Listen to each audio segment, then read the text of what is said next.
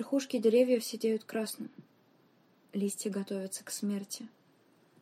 Как безнадежно больные, ловящие каждый миг, желтеют, сгорая, желая оставить на месте себя хоть что-то, помимо трухи и смерти, кроме хруста под чьей-то подошвой, хоть и знают, что это тупик. Умирают безмолвно, тихонько, как спартанцы, приняв эту жгучую, резкую боль. Но душа содрогается в каждой листовой прожилке. Сок, бежавший по венам, закончился, высохло, ноль, жар.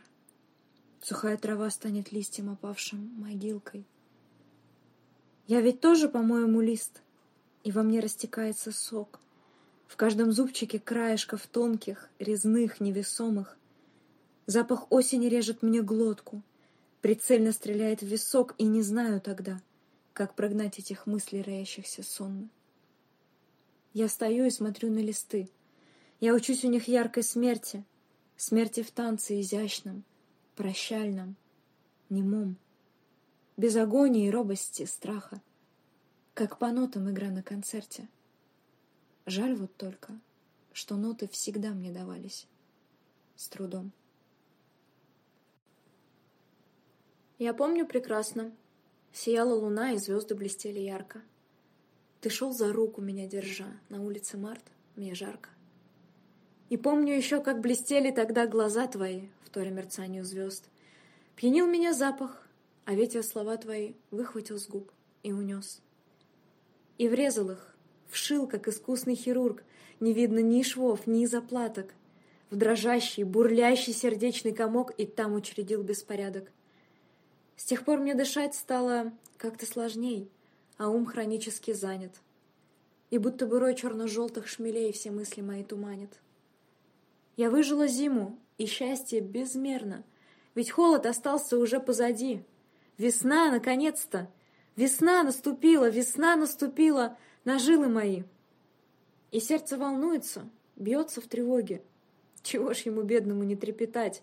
Ведь ты его держишь так крепко в ладони — но хрупко оно, так смоги не сломать. Я выжила зиму. То было нетрудно.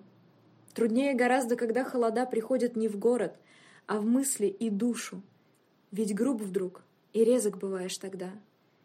И если зима переполнит внезапно, хоть май на дворе, ты проснись ото сна.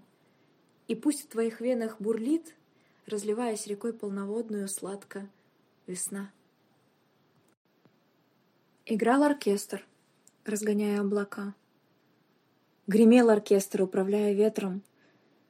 И дирижер волшебной палочкой слегка поддел и выдернул мятежный ум поэта.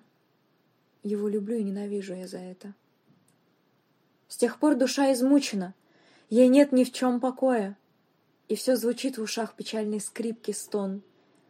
И слышу я, она узнала боль и горе, когда ее отец, высокий красный клен, ронял листы под каблуки прохожих, что в круговерте бесконечной чепухи не замечали, как прожилки на листах похожи на нежные кленовые стихи. А клен все сыпал, все бросал свои творения, усердно разгонял в голове кудрявый сок. Он так хотел свои стихотворения забросить в чуткий человеческий висок. Тот клен погиб, чтоб стать изящной скрипкой. Сбылась мечта, и счастлив красный клен. Был у поэта клена голос зыбкий, теперь свои стихи кричать умеет он. Я так люблю тебя, кудрявый красный брат, я тоже ведь поэт, а может, липа. Скажи мне, милый, кто же виноват в том, что не слышат люди поэтического хрипа?